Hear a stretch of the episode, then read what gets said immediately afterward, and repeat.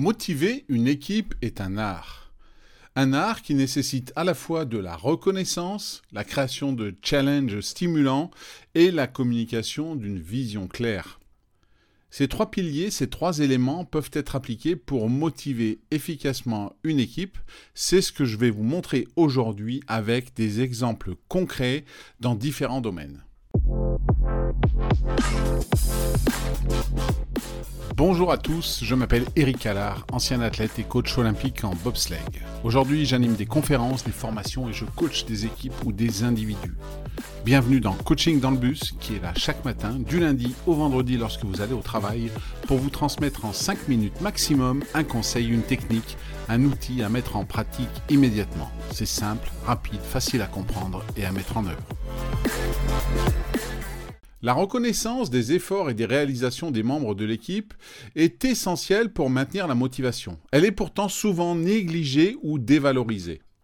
Google, reconnu pour sa culture d'entreprise, utilise des systèmes de récompense et de reconnaissance pour valoriser les contributions individuelles de chaque membre de l'équipe ou de l'équipe tout entière. Richard Branson, également le fondateur du groupe Virgin, est célèbre pour sa capacité à reconnaître et à célébrer les succès de ses employés, renforçant ainsi leur engagement. Les équipes sportives professionnelles, principalement américaines, comme par exemple la NBA en basket, utilisent souvent des cérémonies de remise de prix pour reconnaître les performances exceptionnelles des joueurs. Il y a même un temple de la renommée, le fameux Hall of Fame. En plus de la reconnaissance, proposer également des défis stimulants à votre équipe aide à maintenir son engagement et la motivation de ses membres. SpaceX, sous la direction d'Elon Musk, motive ses équipes en leur proposant des défis ambitieux comme la colonisation de Mars, même si cela semble aujourd'hui irréaliste. Dans le sport, des entraîneurs comme Alex Ferguson, Arsène Wenger, Pep Guardiola ont su créer un environnement compétitif, poussant les joueurs à se surpasser. Enfin, dernier exemple de challenge avec Apple, dirigé par Steve Jobs, un manager, un leader qui a constamment défié ses équipes, les poussant à innover, menant à des produits révolutionnaires comme l'iPhone. Le dernier point que j'aimerais aborder dans cet épisode sur la motivation des équipes est le fait d'avoir une vision. Partager une vision claire et inspirante est crucial pour aligner et motiver l'équipe sur les objectifs communs. Ainsi, Martin Luther King Jr., avec son fameux discours I Have a Dream, a partagé une vision puissante qui a motivé et uni des millions de personnes.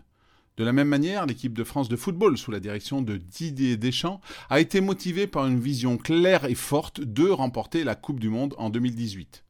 Enfin, l'organisation TED motive ses employés et intervenants en partageant une vision de diffusion des idées qui méritent d'être partagées. Pour vous-même appliquer ces principes dans votre contexte et dans votre quotidien, commencez par reconnaître les efforts de votre équipe. Prenez un moment aujourd'hui pour féliciter un membre de l'équipe pour son travail exceptionnel ou pour sa contribution positive. Prenez vraiment le temps de le faire. Ensuite, créez un challenge stimulant, par exemple pour votre équipe. Cela pourrait être un objectif ambitieux ou un projet innovant, mais assurez-vous que ce challenge soit à la fois réaliste, réalisable et motivant. Enfin, partagez votre vision à votre équipe. C'est quoi votre idée, votre cap pour les années à venir? Prenez le temps de communiquer clairement où vous voulez aller et pourquoi c'est important. Et assurez-vous que chaque membre de l'équipe comprenne comment son travail contribue à cette vision globale. En intégrant la reconnaissance, les challenges et une vision claire dans votre gestion d'équipe, vous créerez un environnement de travail motivant et inspirant, propice à la réalisation des objectifs et à l'épanouissement professionnel.